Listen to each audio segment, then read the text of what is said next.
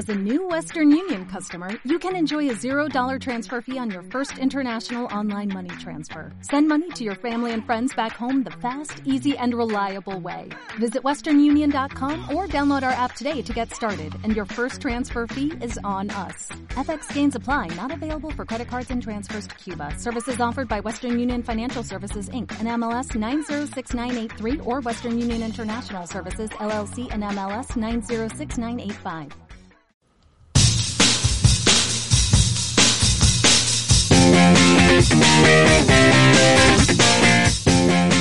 Encuadre Tres Cuartos es una producción de Casero Podcast. Casero Podcast. Se hace audio. Hace audio.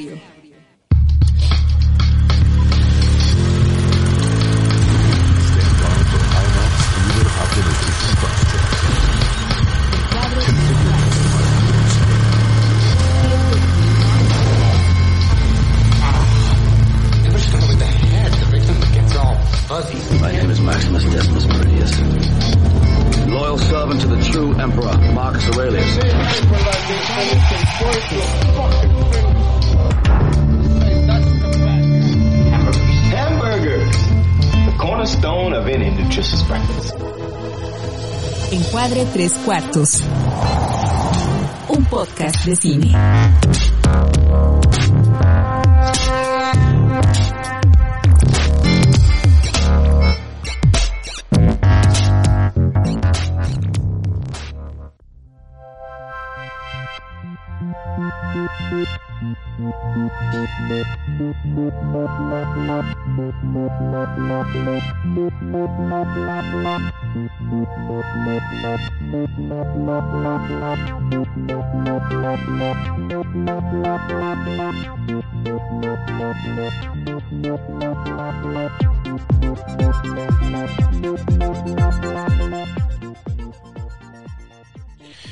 Hola, ¿qué tal? Muy buenos días, buenas tardes, buenas noches, la hora que sea que nos estén escuchando. Bienvenidos a una emisión más de Encuadre Tres Cuartos, eh, el podcast favorito de cine, multiplataforma y streaming y todo eso, este, de la colonia Narvarte, de Coyoacán, de Atizapán, de San Miguel, Chapultepec y de Córdoba.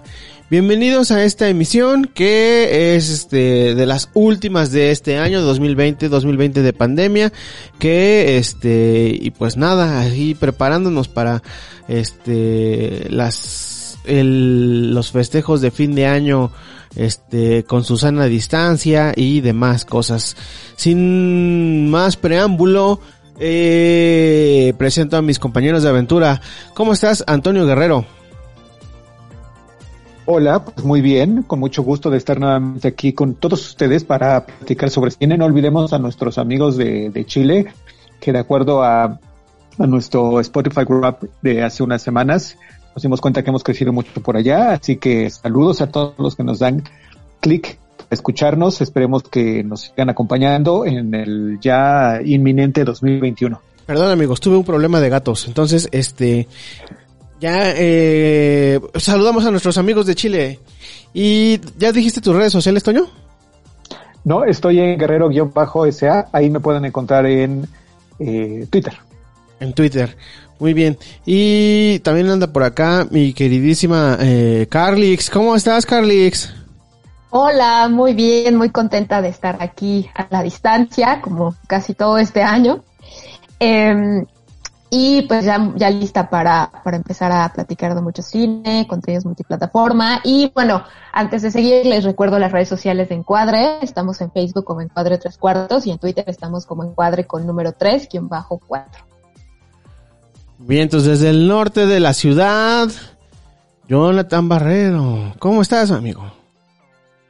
Hola, bien. Eh, ¿Qué dice, a mí me ponen- eh, qué dice los, qué dicen los altos ejecutivos de las empresas de marketing o de no, pues están todos vueltos locos por el cierre de año y por eso no he podido ver nada de nada.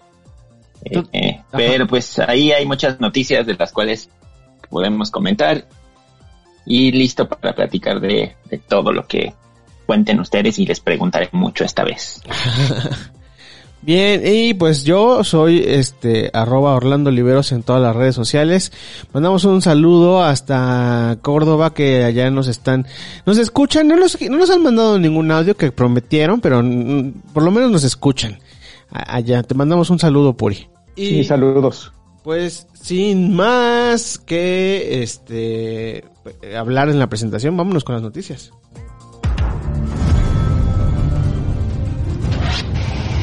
Multiplataforma.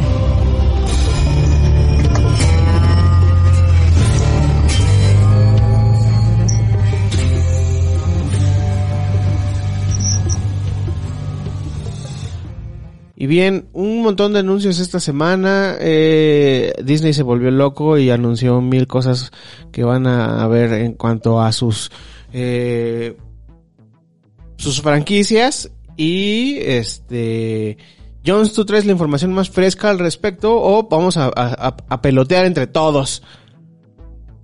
Sí, eh, pues sí se volvió loco, como dices, porque lanzó títulos y títulos y títulos. No vimos nada de nada, más que los logos de cada serie y cada película que anunciaban. Pero pues fácil se aventaron casi como 100 títulos entre cosas para, para sus plataformas de streaming, entre películas, entre Star Wars, entre Marvel, entre Pixar. Hubo de todo. Eh, yo quisiera empezar con la mala noticia que creo que es que definitivamente las películas de Fox no van a llegar a, a Disney Plus en Latinoamérica, sino que hábilmente van a lanzar otra plataforma para poder verlas y se va a llamar Star, Stars Plus o Star Plus. Eh, y pues obviamente te van a cobrar otra plataforma más, ¿por qué no? Esa quizás sea la plataforma a la que yo tenga que suscribirme. Habrá que ver. Creo que creo que llega en junio, según eh, estuve leyendo por ahí. Es posible que llegue en junio, julio de 2021 a América Latina. Habrá que ver qué es lo que ofrece Stars Plus. Eh, de inicio es eh, si traen el catálogo de películas de la 20th Century Fox. Yo me apunto. Ese es, esa sí será mi, mi, mi, plataforma eh, elegida pero pues habrá que esperar, ¿no? Y también esta, esta noticia, eh, digo, hablando de, de cuotas, que pues ya quieren subir el, el precio de la suscripción para Disney Plus. Habrá que ver si esto aplica también para, para América Latina, porque acaban de llegar a, hace apenas Sí. un mes y que ya te mes. quieran subir el, el, el costo, pues me parecería un abuso si fuera así, pues qué bien por ustedes que se suscribieron por un año completo, porque de esa manera se evitaron el rápido incremento en, en- en el costo de Disney Plus. Y que también el modelo de Mulan sí lo van a seguir replicando. También anunciaron que creo que es Raya y el último dragón va a ser eh, lanzada tanto en cines como en como en streaming al mismo tiempo, pero bajo esta modalidad de, de pagar eh, aparte de la suscripción. de contenido premium, ¿no? El-. La única creo que no va a salir así, bueno, por lo menos eh, en el futuro cercano, será la de Soul, la nueva película de Pixar, lo cual este me parece muy bien. Se estrena en Disney Plus el 25 de diciembre. Aparentemente, digo, a menos que haya alguna restricción más adelante para América Latina, sería un estreno a nivel mundial. Pero si fuera así, pues creo que ya sé qué semana voy a elegir para, para mi prueba de, de Disney Plus. Así mato varios pájaros de un solo tiro. Regalo navideño. Exacto. Quizás para, ese- para pues, esa luego- semana ya termina este, creo que ¿cuántos capítulos del Mandalorian faltan? ¿Dos? Ya nada más falta uno. Uno, ¿verdad? Esta Falta uno. semana es el penúltimo y la próxima semana acaba la temporada. Ahí está, mira, lo Que tienes qué bueno estuvo ese capítulo de esta semana. Lo Y tienes- el del pasado. puesto, Toño, puesto para que te avientes el Mandalorian. Sí. 16 capítulos de The Mandalorian y Soul y Mulan. Entonces, por eso creo que la elegiría, elegiría la semana del 24 al 31 de diciembre para, para mi periodo de prueba y a ver si me enamoran en esa, en esos siete días Disney Plus, más allá de este contenido que tengo muchas ganas de ver. Y luego chino, no sé qué, con qué quieras empezar, si con Marvel o con Star Wars, que las dos se volvieron locos y empezaron a, a aventar títulos. Parecía que estaban vomitando títulos de... Yo no sé, eh, creo que podemos ir para caminando al mismo tiempo los dos. Yo no sé cómo... No sé, tengo eh, esa sensación de que en el momento en el que las cosas empiezan a, extender tanto y hay que saber tantas cosas de tantas series para poder entender lo que está pasando en una u otra, eh, empiezo a perder ahí. Sí, no, o sea, es por lo menos este universo Marvel que de por sí ya era extenso, este, digo, si van a abordar lo que hizo Netflix o no, pues no lo sé, pero pues por lo menos son unas casi 10 series nuevas, entre series y películas nuevas que, que anunciaron, empezando por WandaVision, que es así, le tenemos ganas creo que todos en el equipo. Ese ya, ya es en enero Sí. WandaVision, ¿no? Ajá. Así es. En enero. Luego sacaron tráiler de Loki, eh, sacar, presentaron unas imágenes de, de Falcon y el Soldado del Invierno. Eh, Anunciaron- Tatiana Maslany haciendo She- She-Hulk, este, sí, chino. anunciaron también este el tercer reboot de Los Cuatro Fantásticos. Pensamos que iba a ser más tardado ese proceso y que quizás no lo veríamos tan tan pronto, pero pues ya, mira, Los Cuatro Fantásticos van a este ahora de la mano de Disney y Marvel. Una nueva de Capitana Marvel también va a salir. Mm, Capitana Marvel, Eh, sí. Anunciaron por ahí Secret Invasion, que nada más mostraron así el título del, o sea, nada más el logo.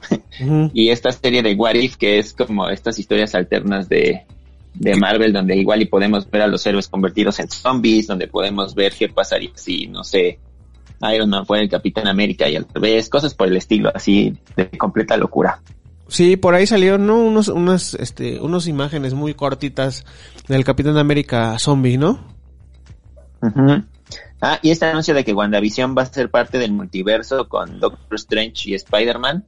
Ahí quién sabe también cómo le, le van a hacer porque pues Spider-Man es de Sony todavía, ¿no? Entonces, pues a ver qué se inventan. No, y además también con, con en Sony se volvieron locos también, no, no sé, no sé qué tanto hype hay alrededor de eso y qué tanto sea, bueno, qué tanto sea fake news y qué tanto sea verdad, pero esta semana también se desataron con los anuncios para la nueva de Spider-Man, para Spider-Man 3. Sí, fue muy gracioso.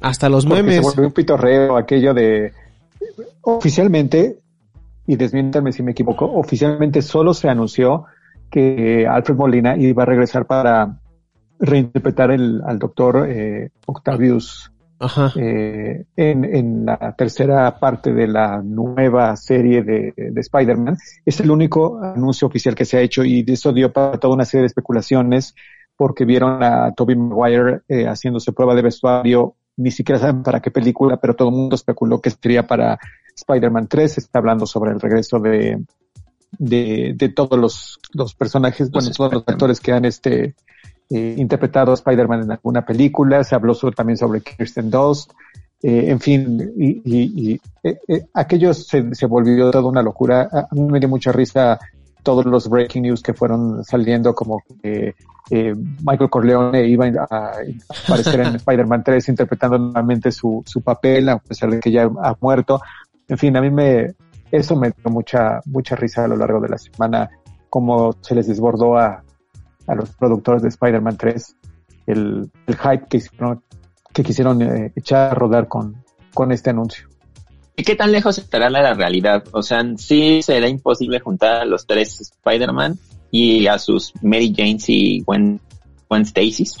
No, no creo que sea difícil. De hecho, me parecería algo lógico en esta corrección que quieren hacer, eh, como en los cómics, de la continuidad que tienen las películas del universo Marvel, el hecho de que puedan convivir todos estos Spider-Man en una sola película y que esta película de Spider-Man 3 se enlace con el- la segunda parte de, Doctor Strange y estos a su vez se enlacen con WandaVision, que por los avances que hemos visto podría, entre los formatos de sitcom, podría estar eh, hablando sobre diferentes realidades y diferentes eh, líneas de tiempo.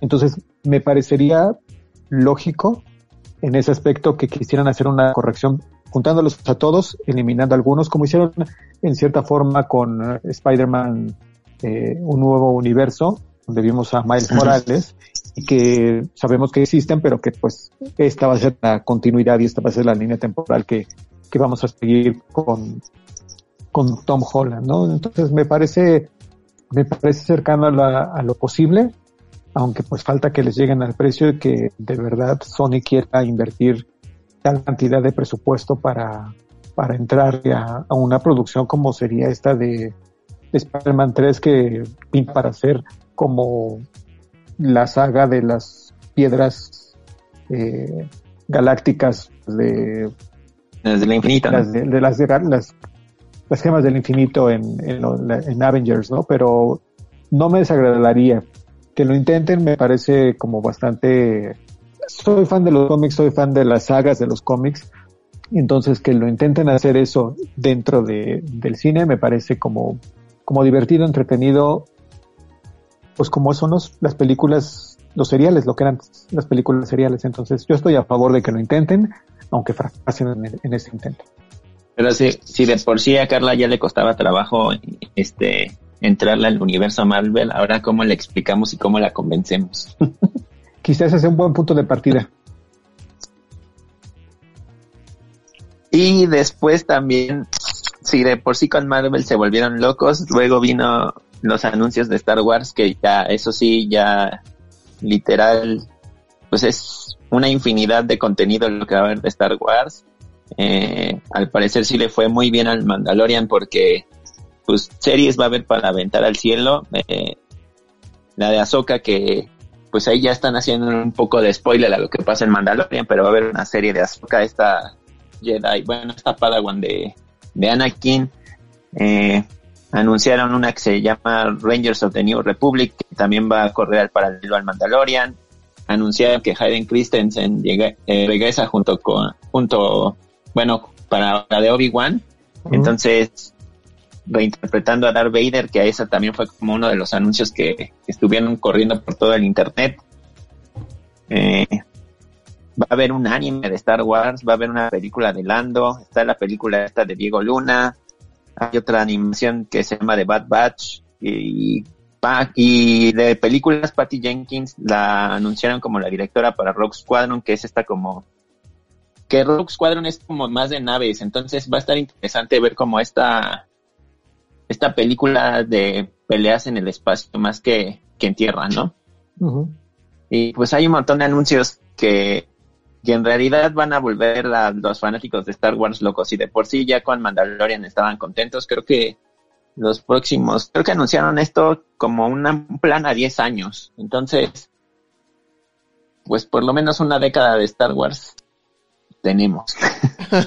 sí, la verdad es que eso sí, eh, más que de Marvel, donde tengo yo mis dudas que se puedan concretar muchos de estos planes, es en, en el universo Star Wars, es, me parece muy ambicioso. Y como bien leí por ahí en, en, en redes sociales, es no se mencionó nada sobre, por ejemplo, planes que ya tenían, que habían anunciado, como por ejemplo la trilogía que iba a dirigir supuestamente Ryan Johnson, o la trilogía que habían dejado los creadores de de Game of Thrones por ahí volando. Entonces, creo que aquí sí habría como mucho, mucha más incertidumbre de ver cuántos de estos eh, proyectos se llegan a concretar.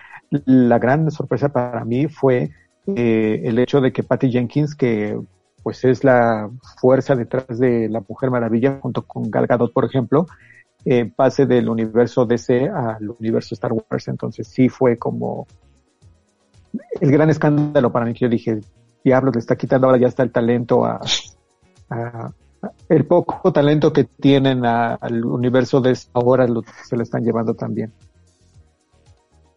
Y pues es que muchos de estos proyectos ya están avanzados, por ejemplo el de Ahsoka, pues por eso la pusieron ahí en, en, Mandalorian, como para, para asociarlo. Está el de Obi-Wan que pues ya vienen anunciando desde hace varios meses y según yo ya está en producción o, o no sé si ya hayan acabado eh, el de el de Diego Luna, el de Andor, que también ya venían platicando mucho de ese, de ese proyecto. Y sí, ah, faltan esas películas que eran como según lo que yo sabía que los creadores de Game of Thrones habían dejado de, o habían apresurado el, el cierre de la serie para trabajar en la de, se llamaba los, los Caballeros de la Vieja República y que iba a ser una trilogía nueva, pero de esa ya no hablaron nada, ¿no? este, Años, bueno, desde el final de Game of Thrones que ya no la mencionan, este, y de lo de Ryan Johnson, pues está ahí como el, el asunto pendiente porque muchos lo, lo responsabilizan, entre los que me incluía yo hasta después de ver Knives Out, del fracaso de la trilogía de, de la nueva, la nueva trilogía. trilogía. Entonces, este, yo creo que también se van a alejar un poquito de eso, o quién sabe, este, pero por lo menos ahorita no hay nada. Y, y otras cosas, pues es que tal cual solo anunciaron los, los logos de cada una de las series, no, no tenemos imágenes de, de casi nada. Pero pues suena bien, suena interesante este universo de Star Wars, que todo va a estar en Disney Plus, eh, y que creo que es una de las apuestas de este anuncio, ¿no? Que la gente se interesara en lo que viene a futuro para la, para el servicio y ganar suscriptores. Así es. El, el hecho de que se había anunciado como el día de los inversores de Disney Plus y terminó siendo como el día de fan de Disney Plus porque hubo más emoción por parte de, de la gente que ya está suscrita por este, a este servicio, que bueno, no sabemos exactamente qué reacción haya tenido entre los que le meten dinero a, a, a la plataforma, pero que pues sin duda están viendo un buen rendimiento y tanto así que, que van a continuar con el acceso premium para algunas películas y, y otros materiales que llegarán directamente a él, ¿no? Los mismos Pixar y vamos a tener también historias de orígenes de algunos de los personajes como Buzz Lightyear. Con la voz de Sí, este, también ha ido del Capitán cosas. América. Sí, ahí va a salir el Capitán América como Post Lightyear. Es como Chris, Chris Evans. Heva- Chris Evans. Por fin veremos el origen de Boss Yogurt Light. Sabremos qué onda Y, con pues, Zorg. Sí. Y también hay una nueva serie de Chip y Dale para recordar la infancia. Este. Ah, y anunciaron unos cortos de Pixar que, que se van a llamar Popcorn. Que también, bueno, pues a mí los cortos de Pixar me gustan mucho y, y si van a hacer algo recurrente esto en la plataforma, pues también va a valer la pena verlos. Oigan, ustedes, bueno, tú, tú, Jones, ¿le has entrado a las cosas que hay de National Ge- Geographic? No, todavía no. Lo que vi, lo que vi y me gustó fueron los estos documentales de la primera temporada del Mandalorian. Ah, ya los vi, Jones. También quiero, Recomendación súper, súper buena que me hiciste, ¿eh? Ya los vi, están bien chidos. están buenísimos. Porque sí es como gran parte del proceso creativo explicado a través de pues, super directores. Este, y aparte como que se lo agarraron a juego y, y te divierten, ¿no? O sea, no es como que este te aburran. Y está esta parte de la nueva tecnología que va, que viene a reemplazar a las print screen, que son estas pantallas gigantes que ponen como los fondos. Y, y sí es una diferencia muy grande de cómo se ve el Mandalorian a cómo se ven otras cosas. Y yo creo que es gracias al uso de estas pantallas.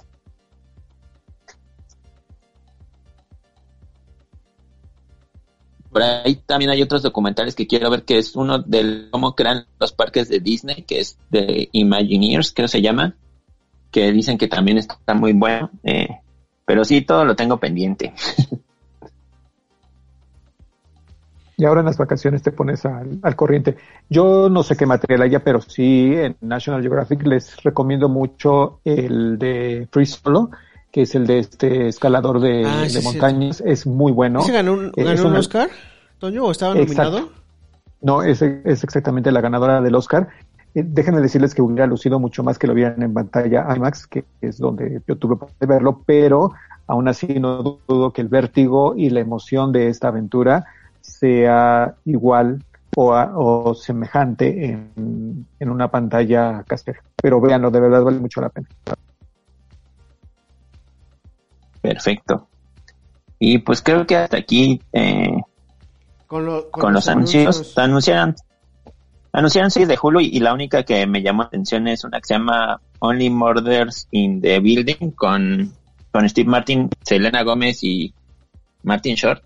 Esa fue la única que, que me llamó la atención, las demás ni siquiera me acuerdo. pero, pero pues sí, fue, fue un vómito de anuncios por parte de Disney. Por ahí vi un este una escena de los Simpsons de las nuevas temporadas con el Baby Yoda, entonces ah, no sé, habrá que estar pendiente de Grogu y, y este y su aparición en los Simpsons.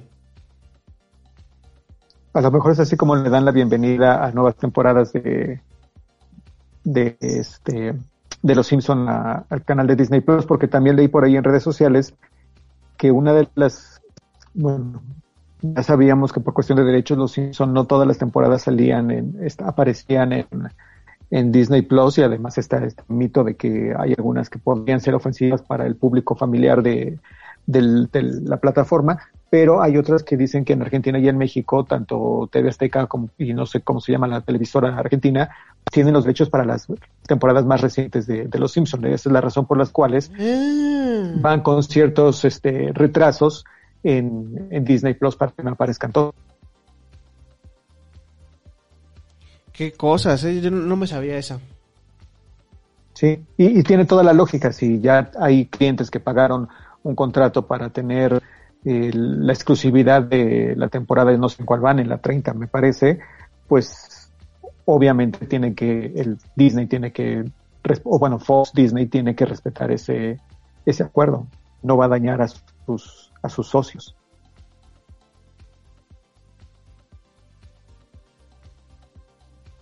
Pues sí, ahí está. Ahí están las noticias en cuanto a Disney y sus nuevos títulos para este multiplataforma, bueno, su plataforma. Bien, chicos, eh, ¿qué revisamos este fin, este fin de semana? Es durante esta semana que vimos. se has estado muy calladita. ¿Qué?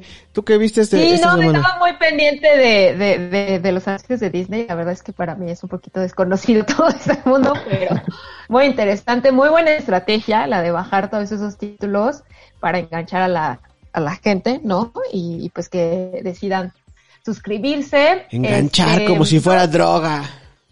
enganchar. Este, y pues yo, de hecho yo sí vi el, el documental de Free Solo, está bueno, está interesante. Este, y pues ahí está, entonces ahí está ya en Disney, ya lo pueden ver. Eh, y sí te genera un poquito de vértigo.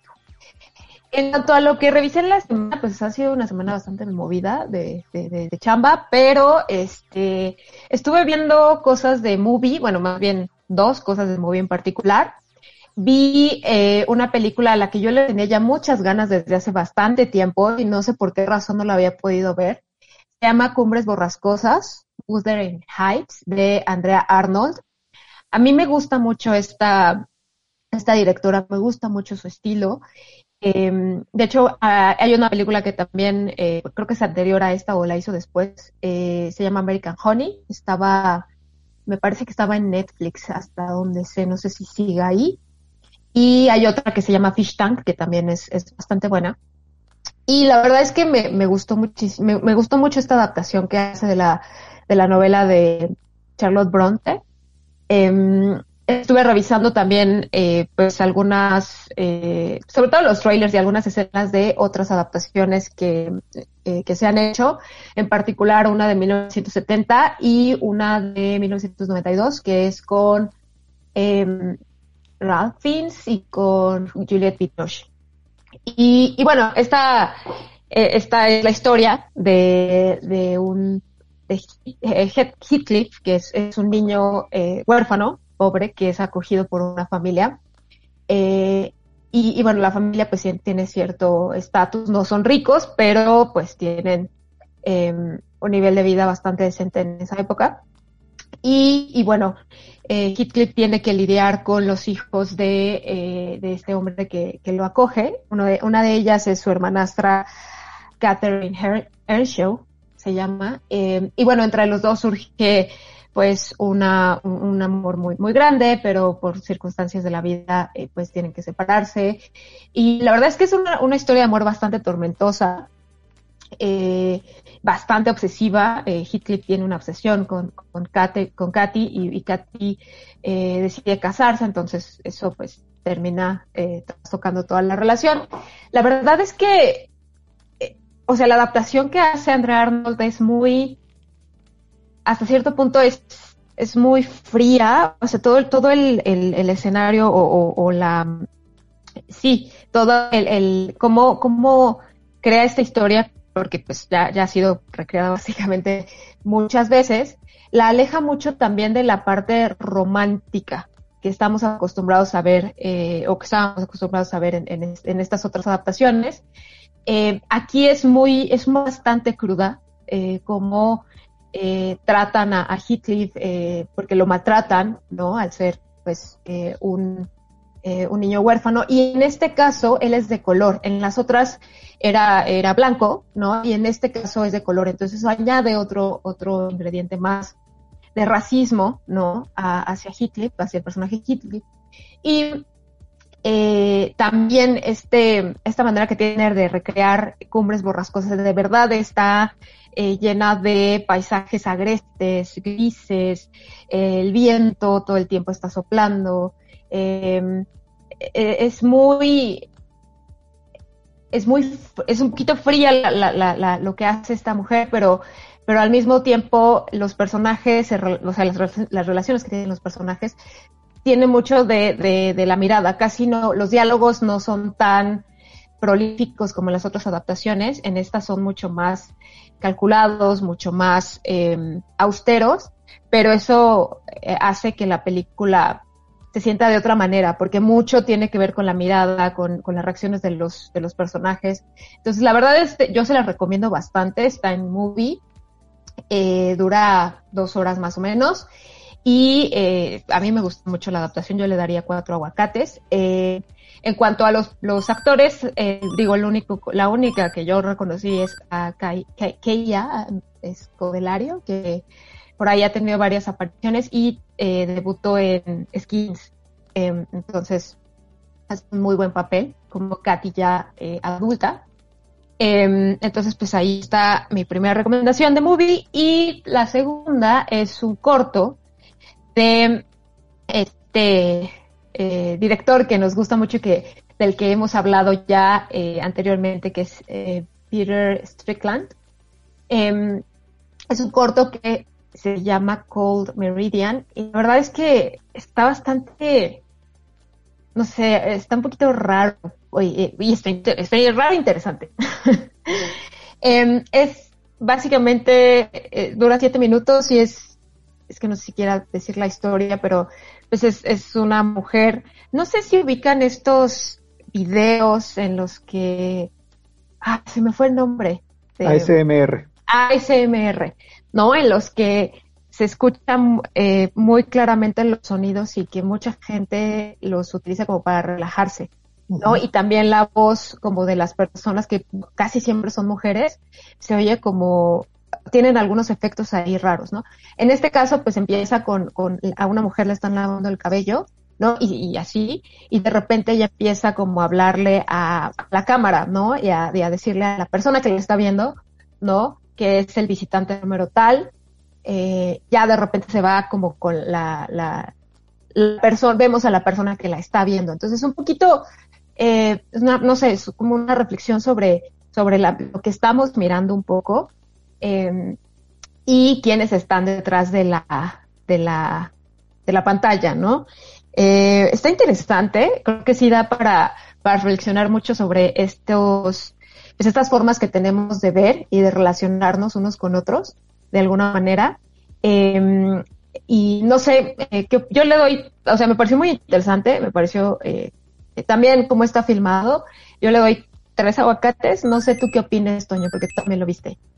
Así es, coincido en, el, en la calificación. Yo también le daría tres aguacates, eh, sobre todo porque es, es muy peculiar, efectivamente. Uh -huh. eh, lo recomendable es eh, que si lo van a, a, ver esta vez, lo vean en un dispositivo móvil donde puedan eh, eh, conectar audífonos, porque obviamente en en, en, en, el, en, el, sistema de sonido, aunque sea muy bueno, creo que se pierden algunos de estos detalles que, que bien mencionas de, de la voz, de los detalles más pequeñitos a lo largo de las diferentes secuencias que nos van eh, presentando. Eh, creo que sí es una interesante reflexión sobre nosotros como espectadores, y qué tanto ponemos atención o, no.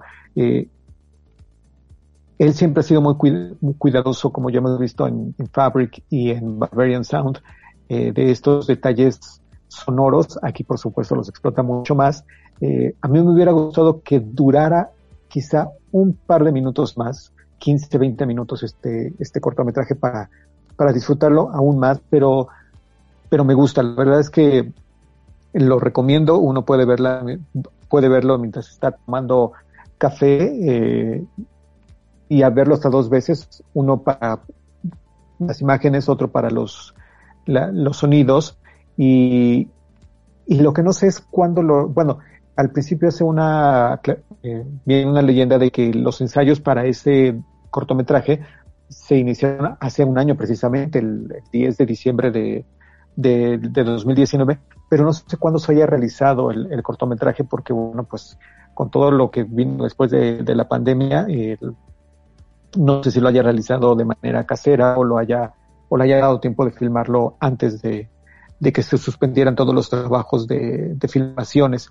Pero es muy interesante si a ustedes les ha gustado el trabajo de, este director, que creo que por fortuna conocemos aquí en México, eh, véanlo. Eh, si no quieren suscribirse a Movie, como siempre es, aprovechen los periodos de, prueba eh, o piden a alguien que, que se los regale. Hay la posibilidad de que los suscriptores de, de Movie, al terminar de ver una película, puedan compartir esa, esa película una sola vez con algún amigo o amiga a través de correo electrónico. Entonces también pueden aprovecharlo para que vean este pequeño corto de 6-7 minutos que, que se puede ver y complementando la información que, que, mencionaba Carla, yo no he visto todavía esta versión de Cumbres Borrascosas de Andrea Arnold eh, que tiene programación movie.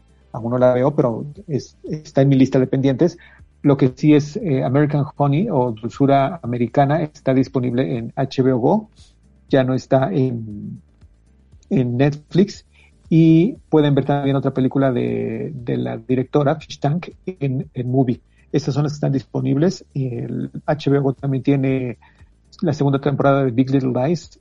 Se supone, hay una controversia ahí, la dirigió eh, Andrea Arnold, pero el montaje de, los capítulos no lo hizo ella. Eso es lo que se cuenta, que se lo quitó, se lo quitó el estudio y, e hicieron una versión más acorde y más comercial de, de lo que había hecho Andrea Arnold.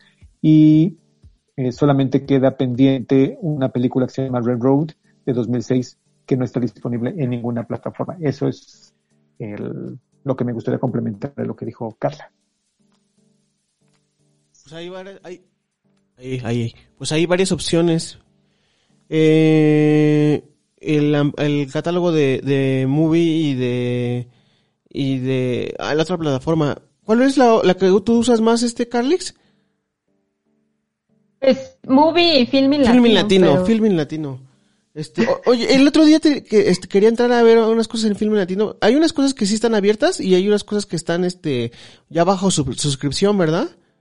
Sí, hay, sobre todo hay varias de cine mexicano, o sea, creo que esas hay varias que están eh, libres, ¿no? Sobre todo ya cine clásico, pero hay otras que sí entran en la en la suscripción y hay otras que tienes que, aunque tengas suscripción, tienes que pagar. Oye, nada más rápido también como para que este, nuestros escuchas lo puedan, eh, bueno, pues que sepan más o menos en cuánto anda la suscripción. La última vez que, que vi mi estado de cuenta que eran, es que no me acuerdo. La última vez que pagué. o 70 pesos, 80, no es mucho, no llega ni a los 100 pesos. El filming latino, el filming latino son 89 pesos. Ah, y hay opciones trimestrales y semestrales. Sí. Y en Movie está en 99 pesos en este momento y a partir de enero sube a 120 pesos. Changos. Ya se está poniendo ya se está al mismo nivel que, que las otras.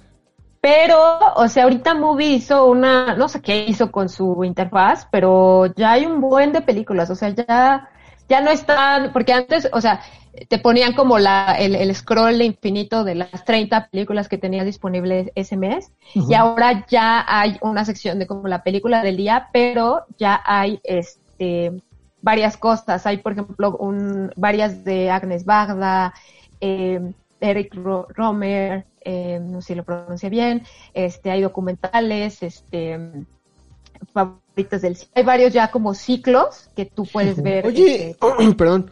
Este, ahorita estoy revisando la aplicación de Movie y ya las ya dejan las películas porque me acuerdo que antes este, nada más estaban por cierto tiempo. Ajá, este, te digo que era como el scroll y tenías un mes para verlas, ¿no? E iban actualizando el catálogo y sacando, este, así, pero ahora ya, eh, ya puedes pues, ver las cuando quieras, este, las que están aquí, por ejemplo.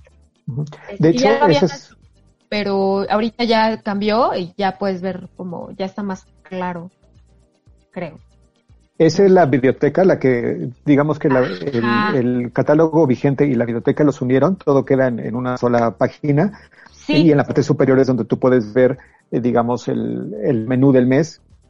Y hay algunas películas que sí caducan al, al, mes, otros que no, que pasan a formar parte de la biblioteca. Y dentro de la biblioteca también hay material que que se pierde la vigencia, pero ya no está restringida a estos 30 días que, era el, inicio de, de, Movie. Según explican en el correo que mandaron para anunciar lo del, lo del incremento de, la, de las cuotas, es precisamente que eso ayuda, el incremento de las cuotas va a, contribuir para que la biblioteca de, de, la plataforma se siga expandiendo, lo cual a mí me parece bastante bien. Ahorita es limitada, pues, pero sí está mucho mejor curada, por ejemplo, el, el ciclo que tienen ahorita, el programa que tienen ahorita de Agnes Barda, ya había estado disponible, pero lo estuvo, lo sacaron del catálogo un par de meses, quiero suponer, porque estuvo en otra plataforma que no está disponible aquí en México, que se llama Criterion Channel, y ahí estuvo todo el material de, de, de Barda,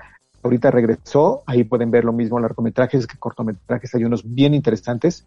Eh, entonces, creo que vale la pena, a pesar de lo limitado del, catálogo comparado con otras plataformas, pero si me dieran a escoger, por ejemplo, lo lamento mucho HBO, pero siempre sale perdiendo y es, si tuviera yo que elegir entre cancelar HBO eh, Go y, y Movie en el momento que suban las, las tarifas, cancelaría definitivamente HBO Go, que tiene un costo de 149 pesos y que es un material que mal que bien se puede rentar a lo mejor en, en Click o es material que ya vimos en cine que pues solamente que uno tenga muchas ganas de verla eh, repite en casa. Entonces creo que por ese lado sí eh, valdría la pena el incremento en el, en el en la tarifa y pues está en el promedio de de lo que te cobran las otras, ¿no? Disney Plus creo que está en 158 pesos la mensualidad, en Movie está en 200 pesos, que diga Netflix está en, en 200 pesos y la más, la más económica hasta el momento sigue siendo Filme Latino.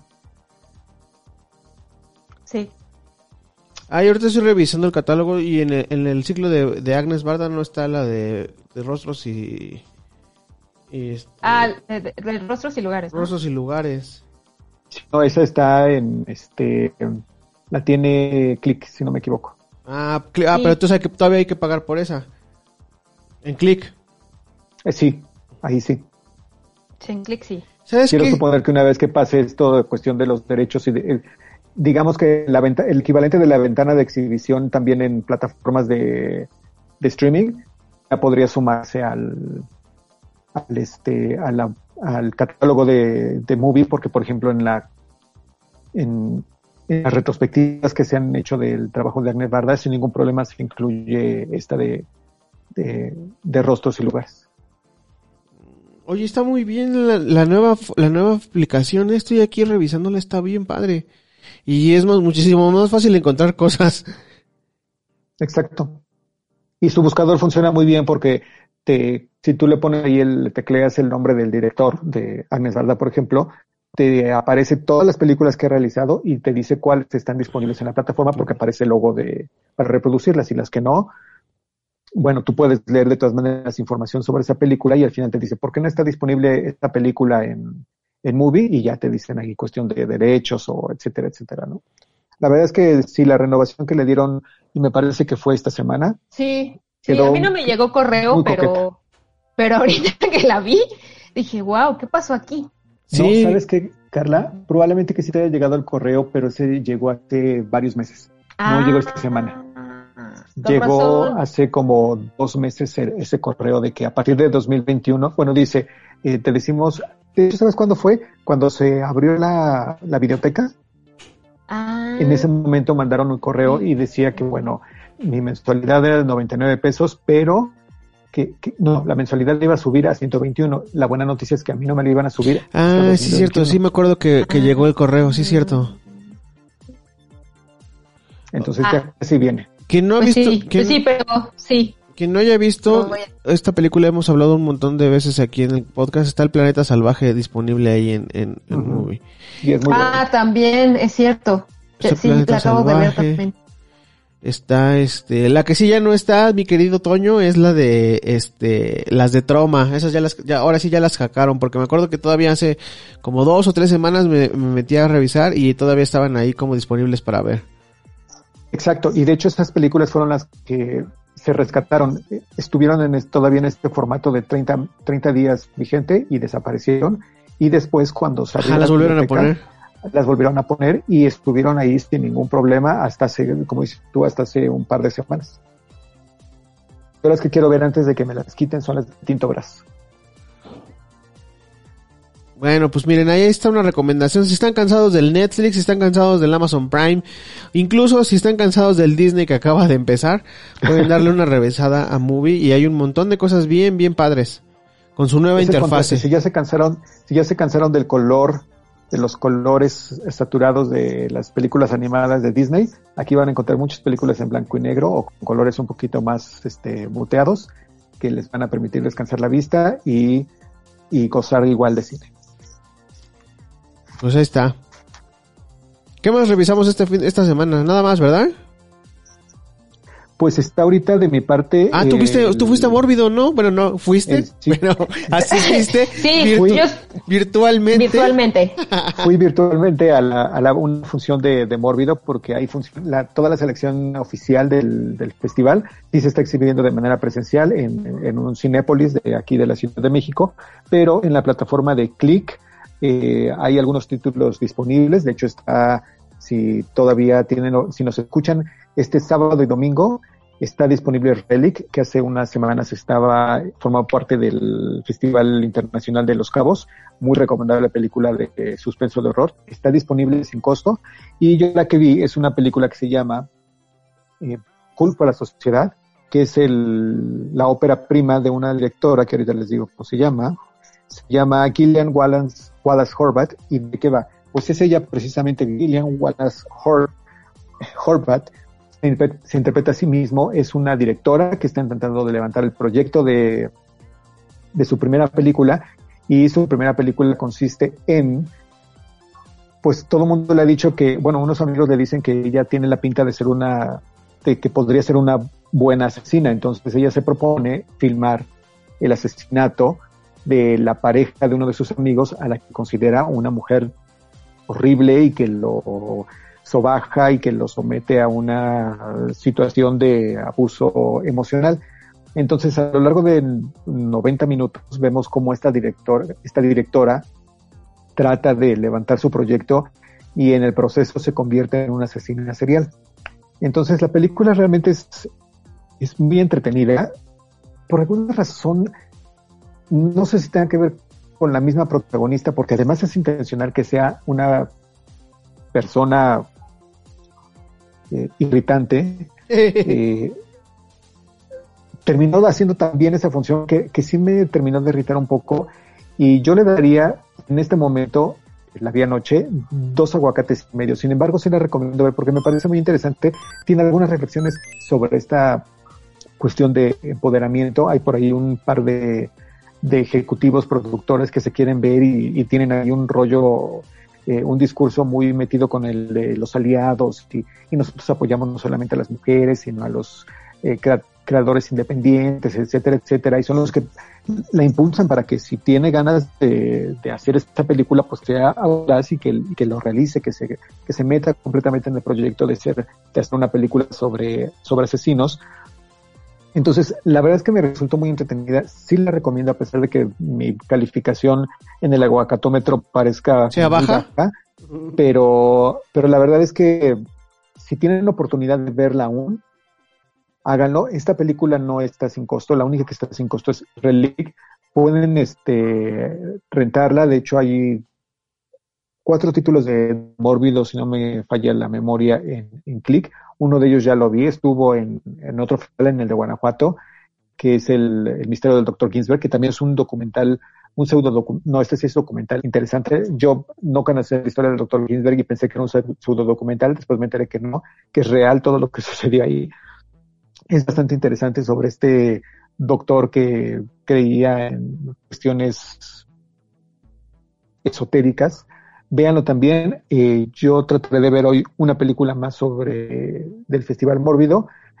Es el último festival del año. Ya con esto nos despedimos en cuestión de festivales, esperando que el siguiente sea igual o más prolífico en cuanto a, a festivales disponibles en línea, mientras sea o no seguro regresar a las, a las salas, pero además porque es un formato que creo ya que quedó comprobado durante esta pandemia que puede ser muy rentable, es decir, la gente acude virtualmente, está interesado en películas eh, distintas, pues solamente sería cosa de que pues sí nos cobren, o sea, el cine tiene que vivir de algo no hagamos que se enoje Christopher Nolan, no hagamos que se, que se enoje Denis Villeneuve. Eh, Denis Villeneuve, este, pues si nos tienen que cobrar una parte para ver estas películas en, a través de, de, plataformas de streaming, que lo hagan, pues tendremos que hacerlo, la vida tiene que continuar de una u otra manera. Pero por lo pronto, vean esta película que se llama I Blame Society. Está disponible en Cinepolis Click y es parte del cine del Festival de Cine Mórbido. Ah, justo eso te iba a preguntar. Entonces, para ver películas de Mórbido, lo más recomendable es entrar por Cinepolis Click. ¿No hay así como una alguna plataforma especial? Ni no, no, no. Ellos este, se aliaron con, con Click. Eh, de hecho, ahí están aliados con Click para la, la la muestra virtual de cuatro películas. Están con el Autocinema Coyote, donde hay eh, algunos clásicos, ahí van a pasar El extraño mundo de Jack, está Gremlins, también lo van a, Gremlins 2 porque cumple 30 años. Eh, y bueno, con Cinepolis en, en, las salas se, se exhibe la, la, este, ¿cómo se llama? La competencia oficial de este festival. De hecho, esto hay que reconocérselo a, a. En sus redes sociales, todavía el, viernes eh, se distribuyó un video, se publicó un video del director del festival que dijo, nosotros nos daría mucho gusto este, recibirlos, pero la situación de los contagios está muy alta, entonces si no vienen, los vamos a extrañar, los vamos a querer igual y nos vemos el próximo año. No se arriesguen, hay películas en el autocinema, hay películas en, en plataformas digitales, los vamos a extrañar, pero no se arriesguen, se arriesguen, si no quieren, no vengan al festival. Es este... Lo me pareció algo... Pablo Guisa se llama, ¿no? Eh, sí. Ahí, para, como para el, anecdotario, a mí una vez me tocó cubrir Mórbido hace como cuatro, cinco años. Y precisamente era el aniversario de Gremlins, la primera. Entonces me tocó, tuve la fortuna de, este, de entrevistar a Joe Dante para, por, porque venías a, Precisamente al homenaje, de la de, Gremlins, Pronto volveremos a los homenajes presenciales, yo espero, con, con todos estos, este, en estos festivales, pero mientras, pues, eh, de verdad, gracias a todos los que durante este año estuvieron haciendo sus, sus exhibiciones virtuales no me cansaré de, agradecerles de verdad como fanático de cine de todo lo que nos dieron la oportunidad de ver este año y pues a los de Mórbido que se encargan de estar, muchas gracias por ser tan honestos de decir no se arriesguen. Incluso el director salió con un saco rojo y dijo, así estamos, no vengan por favor, no se expongan. Sí, bueno, raro, los mensajes que hay ahí en, ese asunto del gobierno, pero bueno, este es un podcast de, de este, de entretenimiento y cine, no nos vamos a poner a, hablar sobre Shane y, sus decisiones de ponerse suéter y cubrebocas rojos y, de- y decir que ya no estamos, que ya no vamos a seguir un semáforo, que estamos en emergencia. Bueno, ya lo dije, adiós. Y bien, eh, estamos llegando al final del año y como en el final del año, este, pues también hay ciertas películas que, que, que son como clásicas de, este- de estos tiempos, ¿no? Entonces, este, pues si quieren pasamos a la siguiente parte de nuestro podcast. Ahí está. Cliché del cine. Vida de cine.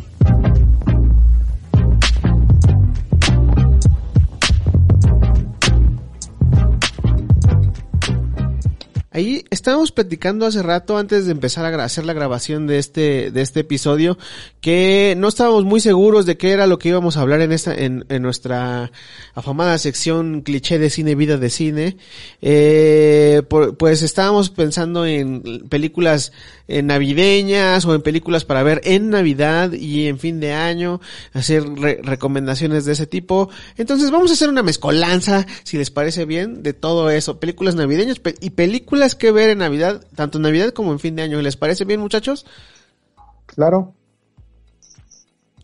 Un- la- eh, quiero abrir con la primera recomendación, una película que, me- que no es navideña, navideña ni de fin de año, pero creo que es este un clásico, bueno, no sé si un clásico, pero sí tiene una, es- una escena que la hace pasar por una película de fin de año, es este, no sé, Forrest Gump. Cuando, cuando el teniente Dan y Forrest eh, celebran el fin de año en, en este, en Nueva York. Siempre, e- esa, esa escena siempre me hace pensar. sí, es cierto. Feliz, feliz año nuevo, teniente Dan.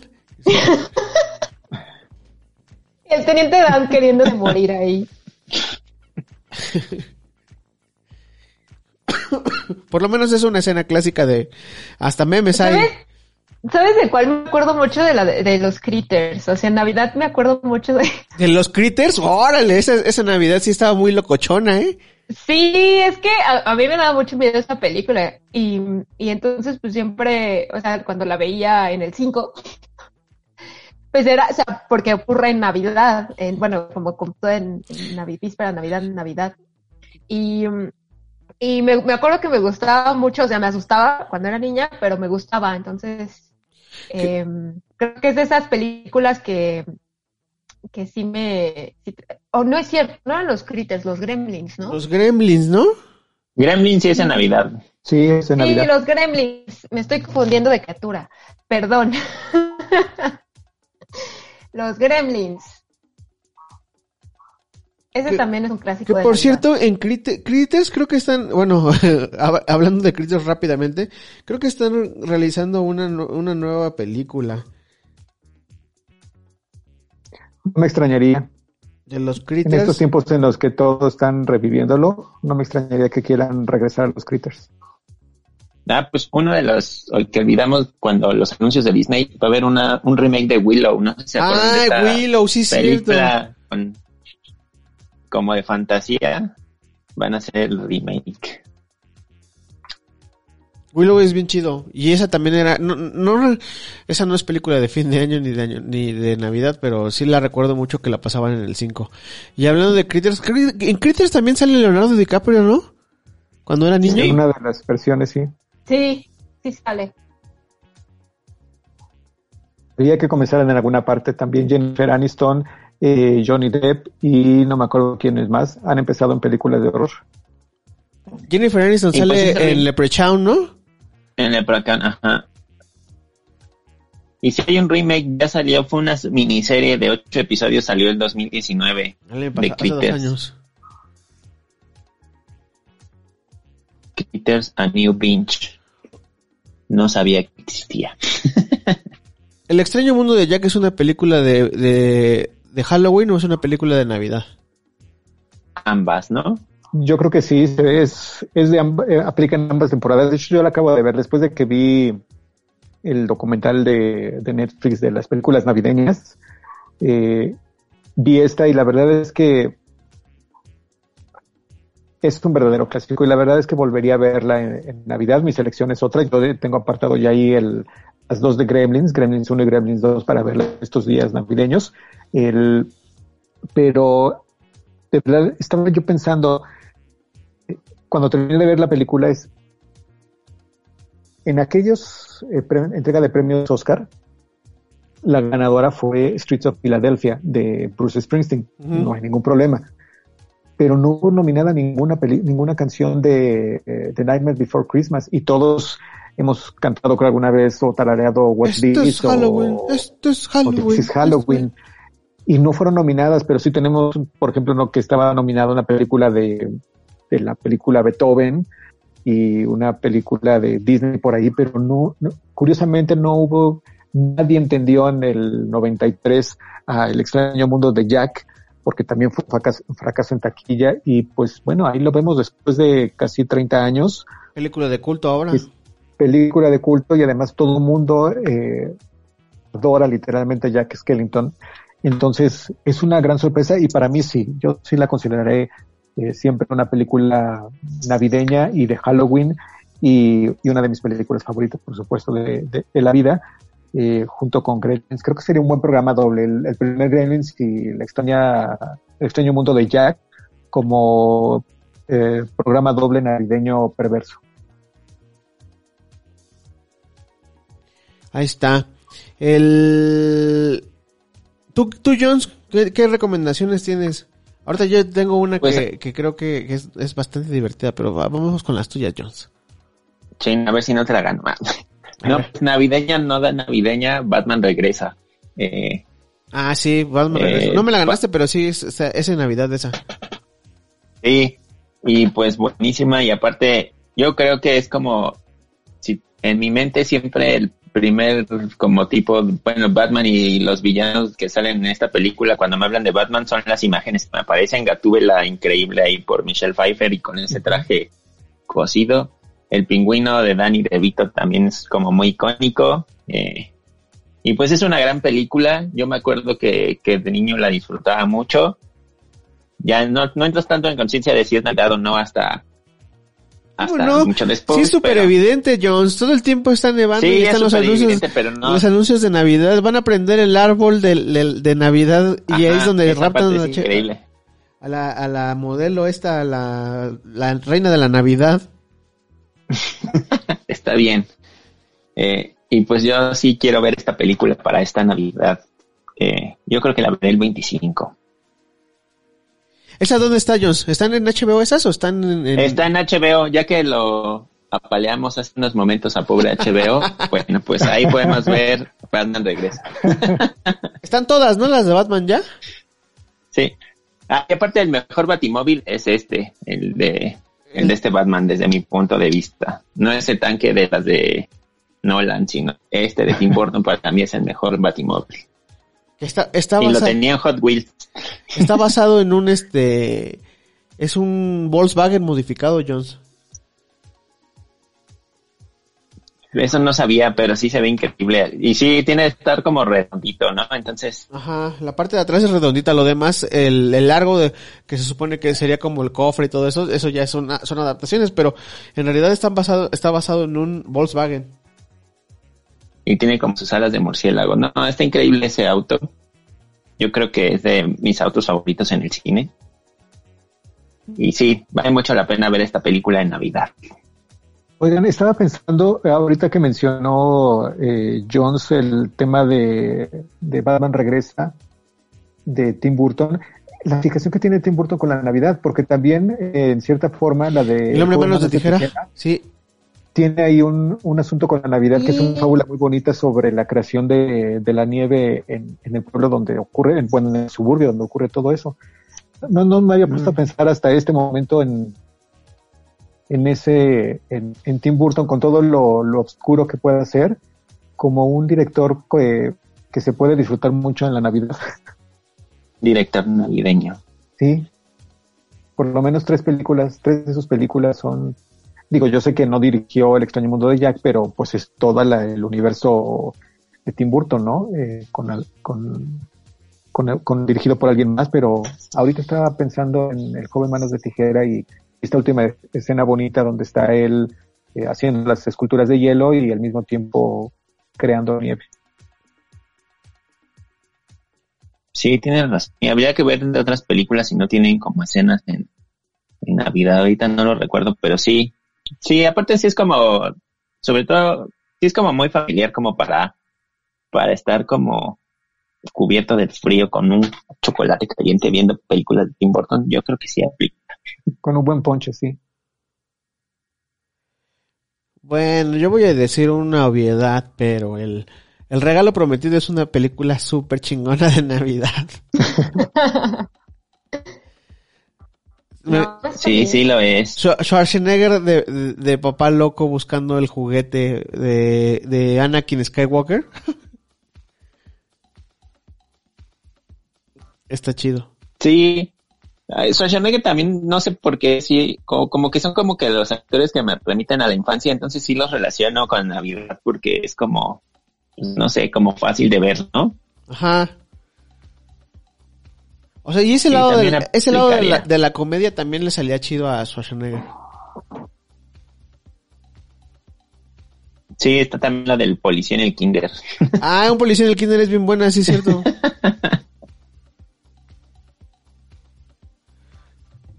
Mm, eh, otra película de Navidad, de Navidad.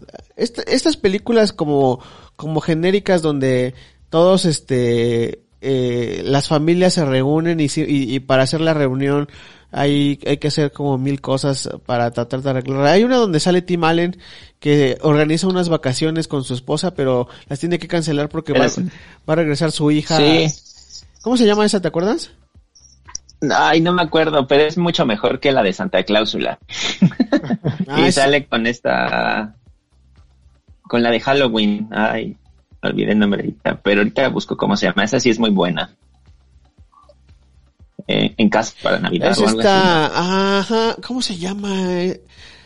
No me acuerdo, güey, pero eh, resulta que, que este hay una escena donde, donde están buscando la comida para la, la cena, la cena de este No, y que tienen que, se llama una Navidad de locos en español. Que tienen que, que poner los adornos y tienen que conseguir un Santa Claus gigante para el techo o un, un hombre de nieve gigante o algo así cuando está poniéndose cae así. a Frosty, güey, Sí. Frosty, Ajá, y, Frosty, y todos le dicen, los niños, los niños le- de la cuadra le dicen, libere a Frosty, y es Dewey el que le dice, li- Dewey, el actor que hace a Dewey en Malcolm, pero es el que le dice, que liberen a Frosty, liberen a Frosty para que, porque como se iba a ir de vacaciones, pues no adornó su casa. Y sale Jamie Lee Curtis, es la, la actriz, la esposa de Tim Allen. Y sí, sí, es muy divertida esa.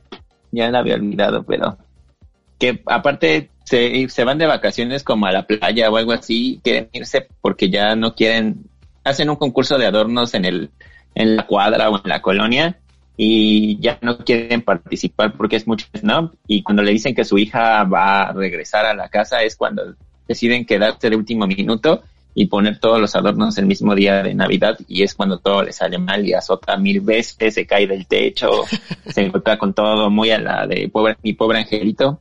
Entonces sí, es divertida. Pues ahí está, ese es de, de- ese seguro está en Disney, ¿no? A ver, la buscaré. ¿Tú, Carlix? Bueno, mi, po- mi pobre angelito también es un Ah, clásico. de mi pobre angelito es una Navidad. película de Navidad también, tienes Sí, toda la yo- razón. sí, yo también la veía cada, cada, este, cada Navidad en el 5. Y una que no tiene nada que ver con la Navidad, pero que siempre ponían en Navidad es Titanic. Sí, y sigue pasando, ¿no? sí, o en Año Nuevo. siempre Pero ¿por qué la pondrán en Navidad? En el 7. Pues no sé, o sea, yo creo que ya es un clásico y como dura tres horas, pues la gente... Yo creo que ese es el secreto. Ese es el secreto que facilita mucho la programación para días de asueto porque pues entre los comerciales y la duración ya de la Dura película, como cinco. o sea, ya puedes solucionar la mitad de tu, una cuarta parte de tu día con esto, porque son cuatro horas de, de programación que ya cubriste. Es en lo que haces la comida. Chun, chun, chun. Ujú. Exactamente. En lo que cocinas, me estás viendo Titanic. la- Chingo Titanic mientras cocinamos. Venga, ese pavo. Exactamente. Sí.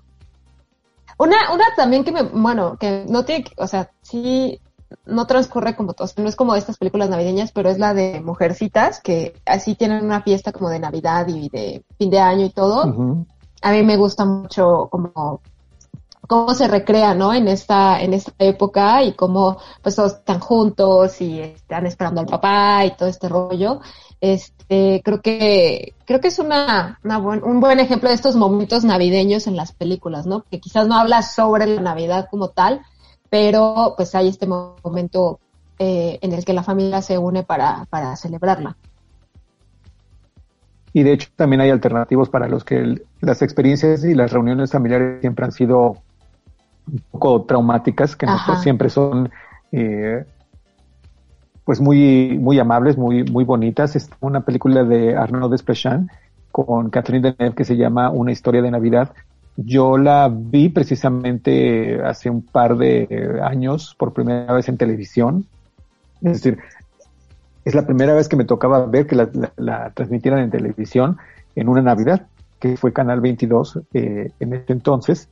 Me sorprendió mucho. Y es una película bastante divertida por, es decir, entretenida por todos los enredos y las confusiones y los rencores que salen dentro de una escena Navidad que pues pues es como suele suceder, ¿no? Que también así como uno se la pasa muy bien, pueden de repente salir los pleitos familiares y ese día todo el mundo con un poquito de sidra ya se pone muy sensible y, y pues sí puede dar pie para malos entendidos. Entonces, esa es una película navideña para los que quieren algo un poquito más agridulce. Creo que esta es una buena, una buena alternativa. Ay, se quedaron ahí todos, este, no esperaban que les arruinaran la No, nos quedamos Yo me quedé pensando porque no recuerdo si la he visto, pero creo que no.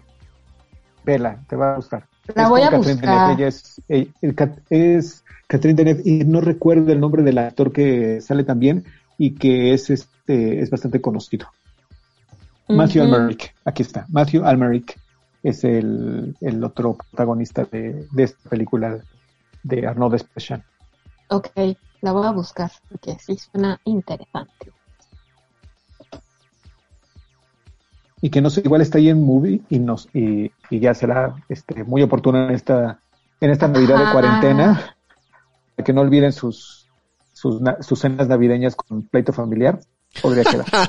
y también no, no, pueden faltar también las comedias románticas, ¿no? En navideñas, que es como Love Actually y todas esas. Y Bridget Jones y... A mí la que más me gusta es la de, y creo que ya les, les había cantado, que es Mientras dormías, que esa siempre la veo en Navidades como mi tradición. Y también una que sale, ay, John Cusack con no sé qué, que se llama, ay, no me acuerdo del título, pero era Serendipity, claro, sí, cierto. Esa no solamente yo la veo en Navidad, yo la veo cualquier época del año que sí, porque me gusta mucho, es de mis eh, eh, placeres culposos de, de, cinéfilo, es esa Esa yo creo que junto con, con Love Actually, que sí, Love Actually, pues la veo en la temporada navideña, pero esta de Señales de Amor se llamaba en español. Señales de Amor, claro. Sí, Ese es donde... está en mi, biblioteca, ahí está la película, por eso la puedo ver cuando quiera. ah, yo tengo la de Mientras Dormías. Ah. ¿Cuál es el argumento de esa? No lo recuerdo bien. Se encuentran. Esa es que eh, se encuentran, están como es víspera de Navidad y tienen que comprar un regalo para sus respectivas parejas. Ah, creo que y los guantes y y entonces pues se conocen ahí, eh, pues, como que tienen el flechazo y se dan como el número en un, este, en un, billete. Y en un libro, si no me equivoco. En un libro, ajá, en un billete y en un libro. Pero pues se pierden ambas cosas, pasan los años y este, pues eh, ambos creo que tienen pareja y se vuelven a encontrar. Entonces, como la historia de cómo vuelven a encontrarse estas dos personas. Ah. Ay, qué bonito. Para que vean que también me pueden gustar las comedias románticas muy, muy clichés y está entre mis placeres culposos. La verdad es que la disfruto mucho cada vez que la veo. Sí, sí, no, no pasa nada. Sí, yo también. A mí me, me, me, gusta mucho y pues mientras dormías es como de mis favoritas de, de Sandra Bullock. Mucho, mucho, mucho, que no veo esa de, de mientras dormías. Creo que está en HBO así que a pesar de todo lo que he dicho de, la plataforma, tendré que verla. Estuvo un tiempo en, Netflix, eh, creo que yo la vi ahí, la he visto, creo que está en YouTube, Este, y yo la compré, la tengo en DVD porque era como también este cada 25 de diciembre mientras mis papás estaban como en la sala viendo otra cosa, yo estaba en mi cuarto viendo mientras dormías. ¿Qué creen? ¿Qué? Que no. No. Está, ¿No está? en Disney Plus. No, manchen. Está en Disney Plus. Qué bueno que la compraste, Carla, porque tú puedes este, verla cuando quieras, sin necesidad de darle tu dinero al gran imperio de, de A Disney. Yo, en cambio, tendré que buscar alguna otra alternativa para verla. Es- Seguramente la encontrarás. sí, porque el catálogo está en el catálogo de Disney Plus. Ok, Vaya sorpresa. ahí está. Me quedé de una pieza con, con esa información de, de mientras dormías, exclusiva de Disney Plus. Mira, una razón más para que para que le des tus pesos a, a este En la temporada de prueba que voy a, que voy a hacer, te la veré chingas. entonces. Sí, puedes dormías. Ay, sí, vela. Ya estoy armando casi toda mi programación para esa semana de, de pruebas y de como si fuera televisión, de, de, de 9 a 10 veo este de Mandalorian, de 10 a 11 veo tal otra cosa, luego de 11 a una pel- primera película y así me voy a ir organizando para, para sacarle todo el provecho a la, a la plataforma en esos siete días. Ese es el chiste, Toño, ese es el chiste de Encuadre de Tres Cuartos. Te damos todas las opciones para que tú, tú querido podescucha, puedas disfrutar de tus plataformas de streaming. Pues sí, Así es. sí me convencen de que me pueda suscribir. Lo dudo mucho, ¿verdad? Pero, pero bueno. Ya vi que están acaparando mucho material. Y no sé si tengan la otra clásica de Navidad, que es la de Qué bello es vivir. Yo supongo que no. Y que es una historia muy bonita, la verdad. Sí, esa es. Oigan, hay un montón de películas de Navidad en Netflix que yo no he visto. O sea, bueno, que son nuevas y que son hechas en, bueno, por Netflix. Así, Alien extraterrestre, intercambio de princesas, que ya es recambio de princesas, que creo que ya como son como tres. La, la Navidad mágica de los Django, este, ¿qué, qué onda? Es- Operación Feliz Navidad, Amor de calendario. Ya tiene una programación, ya tiene una, un curado, una curaduría de Navidad Netflix. Ayer que estaba Sí. revisando las novedades no me fijé bien. No, sí, y tiene una un Dolly Parton Navidad en la Plaza. Sí, eso, que es uno de los más recientes, sí. Nochebuena es mi condena. O sea, está cañón. O sea, Crónicas de Navidad 2. Sí está. Ay, bueno, hablando de Netflix y de cosas de Navidad, la, la película de Klaus, que, que estuvo el Ah. año pasado. Exacto. Claro, es cierto. Sí, esa es muy buena. Véanla. Esa sí, véanla, las demás no, no, es cierto. Además que parecen de canal de TV de paga, no las vean. ¡Y qué horror! Ya, basta. El Caballero de la Navidad, 48 deseos de Navidad, La Estrella de Belén, una Navidad en California. ¿Cómo arruinar No, la bueno. Navidad? No, güey. Mágica Navidad con Mariah Carey. Ah, es cierto, qué bueno que lo mencionaste. El especial de Mariah Carey está en Apple TV Plus. Pero si tienen eh, Apple TV Plus, Plus, por favor vean Wolf Walkers. Es una. sí, a- ayer me contaron de, de la película. Es excepcional. Pudimos verla en Los Cabos hace, hace un mes más o menos. Pero este ayer precisamente debutó en, ya en la plataforma. Véanla, por favor, en su periodo de prueba. Si están suscritos, no dejen de verla. Vale mucho, mucho la pena. Es de las mejores películas que podrán ver este año. Definitivamente está en mi lista, Toño. Este fin la veré. Vela, de verdad, va- Y el- vale mucho la pena. ¿La verás solamente se- solo porque te la recomendó Toño o porque te lo dejaron de tarea del trabajo? No, porque me la recomendó Toño. Ah, muchas gracias. De hecho, si íbamos a hablar del otro tema, mi película favorita es una recomendación de Toño, que era la de los zombies, la de One Cut from One the Dead. Shot, One Cut from the Dead, ajá. Sí. Ay, sí, vamos a dejar como nuestras recomendaciones, ¿no? De, de lo que vimos en el año. Sí, Pues no vamos, sé si quieran venga, venga, que venga. sea hoy o que sea la próxima semana. como Ah, a lo mejor yo creo que tendría que ser la próxima semana, muchachos. Va. vaya, así preparamos ya nuestro top 10, top 5, top 3. Otra recomendación rápida para la Navidad, la Navidarks, ahí en, ¿cómo se dice, Jones? Apple TV Plus, Plus, o Plus. Plus. TV Plus. Según yo. La Navidad de Charlie Brown está en Apple TV. Ah, es cierto, ese también es un clásico. Hace años que no la veo. Años, años, años que no la veo. Todos somos muy Está felices. disponible en click. Y la veo ahí. De mi, mi última recomendación de película navideña eh, de Año Nuevo, que es otra comedia romántica, y es eh, cuando Harry conoció a Sally. Que la última secuencia precisamente tiene, sí. tiene lugar en, en la celebración de Año Nuevo. Está bien padre esa también. Apoyo la emoción. Ya para que dije la yo, maratonen sus comedias románticas el, el fin de en la Navidad, fin de año, que sea eh, Harry Sally, que sea Mientras dormías y que sea, ¿cuál habíamos dicho la otra? Eh, Señales de amor. pues ahí está muchachos. Eh, ya dio, ya di yo una final, Carlos ya dio una final, Toño ya dio una, sí, ya diste una tú ahorita, ¿verdad, Toño? Y Sí, ya, esa este, Jones, recomendación final. Pues. Pues iré con las típicas de acción que son la de Duro de Matar y Arma Mortal. Duro de Mm. matar es una película de Navidad. Sí. Suceden durante Navidad. ¿Qué dice el, qué dice el resto de la mesa? Yo digo que sí. Ay, Esas sí. películas controvertidas que dices tú, pero ¿cómo va a ser una película de Navidad? Pues sí, se puede ver. Se puede ver cualquier día del año, pero la Navidad creo que es bastante, bastante entretenida. Sí, yo también. Yo opino que está bien y, o sea, si sacan tantas cosas de Navidad con el mismo guion y las mismas, como la misma historia, ¿por qué no? Estas películas pueden entrar perfectamente. Claro. Yo estoy a favor.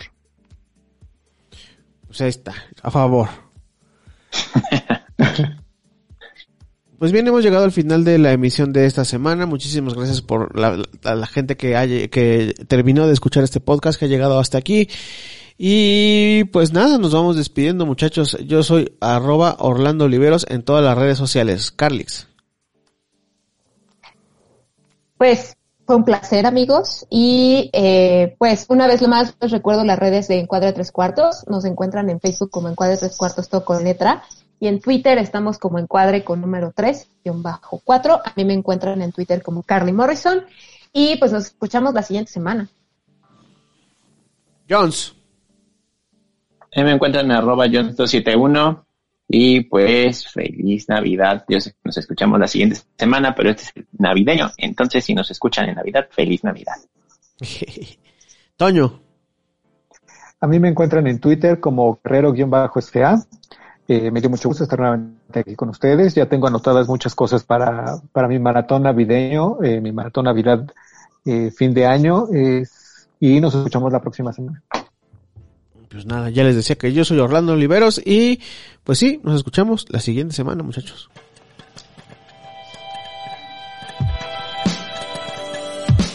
Encuadre tres cuartos. Vistazo al universo del cine.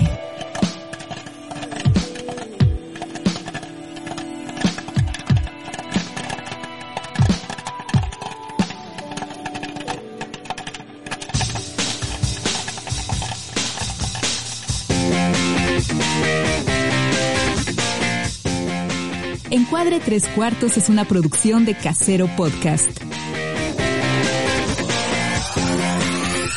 Casero Podcast. Se hace audio. Se hace audio.